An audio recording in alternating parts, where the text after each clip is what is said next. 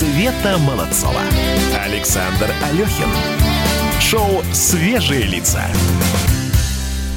И у нас есть еще один человек в студии, которому мы можем задать вопрос относительно кризиса, ровно потому, что он к этому имеет непосредственное отношение. Потому он что виноват. В, нет, нет, нет. В прошлый раз, когда вот так вот доллар скакнул, я же видел эти кучи людей, которые ринулись в автосалоны покупать дорогущие люксовые машины. И Было их дело. было очень Было, много. было, Там было, очереди вставали. сэкономить, да. У нас в студии Кирилл Бревдо, наш автоэксперт. Кирилл, доброе утро. Всем привет. «Дави на газ». Рассказывай, на что повлияет в автосекторе падение нефти и рубля. Стоит ли сейчас покупать вот этот вот люксовый или, может быть, не люксовый автомобиль? Потому что, ну, в прошлый раз бегали, ты помнишь. Ну, потому что боялись, мол, цены вырастут, новые в закупке, да, и Э, тогда ну, всем во-первых, достанется. Во-первых, бегали как наши граждане, а, которые, в общем-то, действительно не хотели терять деньги или хотели что-то успеть приобрести, пока деньги не обесценились. Во-вторых, бегали иностранные граждане. Очень много прибежало а, людей из Белоруссии, Из Казахстана, Казахстана, да. да. И они вымели, э, ну, очень помогли, по крайней мере, вымести все те машины, которые были в автосалоне, потому что в салонах, потому что, ну, как бы с учетом курса они были очень м, дешевыми.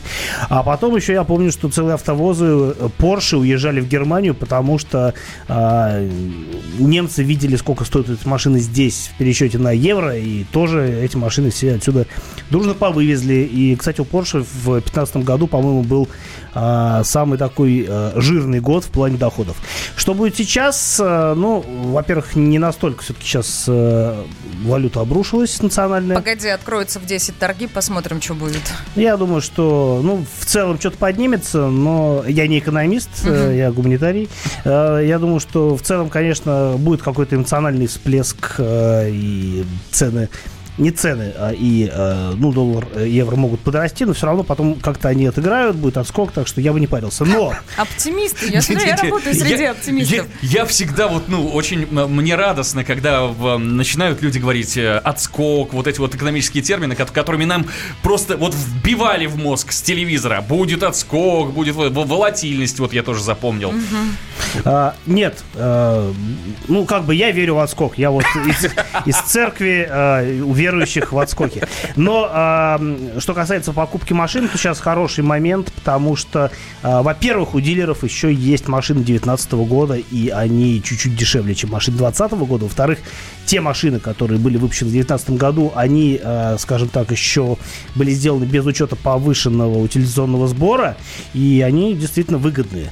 А, кроме того, э, действительно, все идет к тому, что машины подорожают, и я думаю, что э, даже с учетом э, вот этого оптимистичного отскока, все равно цены вырастут э, в пределах от 8 до 15 процентов э, к концу года. Сколько? До 15 процентов. 15 процентов? Слушай, это много. Это много. Это действительно много. Ты мне объясни вот такую вот вещь. Смотри, э, подорожали машины новые. Но я также обратил внимание, что вот бэушные машины, они остались на том же самом уровне. Ну Пока что, погоди, пока что. погоди, А, не, не, не, погоди. это вот в прошлый кризис такая вот история была. Они остались на том же уровне. Да они, по- они подорожали не сильно.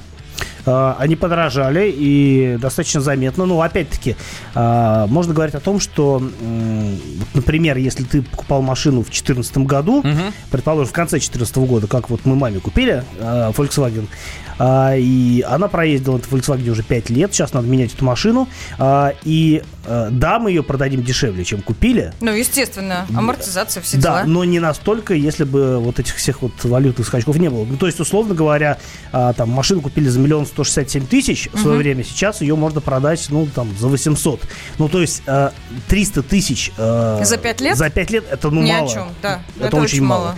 Вот, и это не самое выгодное в этом плане машины. Есть рейтинг, в котором учтены вот подобные, подобная потеря цен автомобилей, и там, по-моему, лидер а, ну, там в разных классах разные лидеры. В, там, например, если- если говорить о бизнес-седанах, то это Toyota Camry традиционно. Если говорить о компактных кроссоверах, это Kia Soul и какие-то еще другие машины там фигурируют. Это говорит о том, что как э, ну, ск- сколько машина сохраняет в процентах а, свою стоимость с учетом а, там, прошедших лет. И это хорошие показатели. Так что, если сейчас взять, например, машину и там посмотреть, сколько она будет стоить через год, велика вероятность, например, да, что если там сейчас купить машину за сумму X, то она будет стоить эту же, ну, примерно ту же там, сумму X а, через год с учетом того, что машина будет уже там с пробегом, ну, 15-20 тысяч. Ну, то есть имеет смысл. Имеет смысл. А, Еще один вопрос. Э, Скажи, э, вот, ну, мы же привыкли к тому, что нефть дешевеет, нефть дорожает, нам пофиг, бензин всегда дорожает. А самый экономичный автомобиль, ну, вот из эконом-класса. Вот самый, который жрет меньше всех. Электрокар. А, Не-не-не, ну, естественно, вот, исключая все электромобили. Я на вскидку, конечно, вам сейчас не скажу, какие машины По экономичнее. собственным другие. ощущениям. А, ну вот я сейчас, например, уже там два месяца езжу на кроссовере Renault Arcana, вроде бы 150 сил, а, но а, на удивление машина экономичная. Ну, я не ожидал, что она будет там есть у меня по городу 8,5 литров. Для а, такой шустрой машины это прям очень хороший показатель. Потому что, например, ну опять-таки сравнивать с маминым Тигуаном, да, который жрет 16-17 литров по городу вот при спокойной езде. 16, литров, 16-17 сколько у литров. него Это ужасно. э, 2 двигатель? литра 170 сил турбо, но шестиступенчатый автомат. Я не знаю, почему он столько жрет. Я общался с сервисменами, они говорят, это для него нормально. Я говорю, ну ок, надо менять. Чё-то как-то... А для скажи мне, пожалуйста, не наблюдал ли ты сейчас уже скачка цен? Ну вот, вот, 9 числа, то есть вчера, да, пополз доллар вверх. Не пересчитали еще автодилеры цены?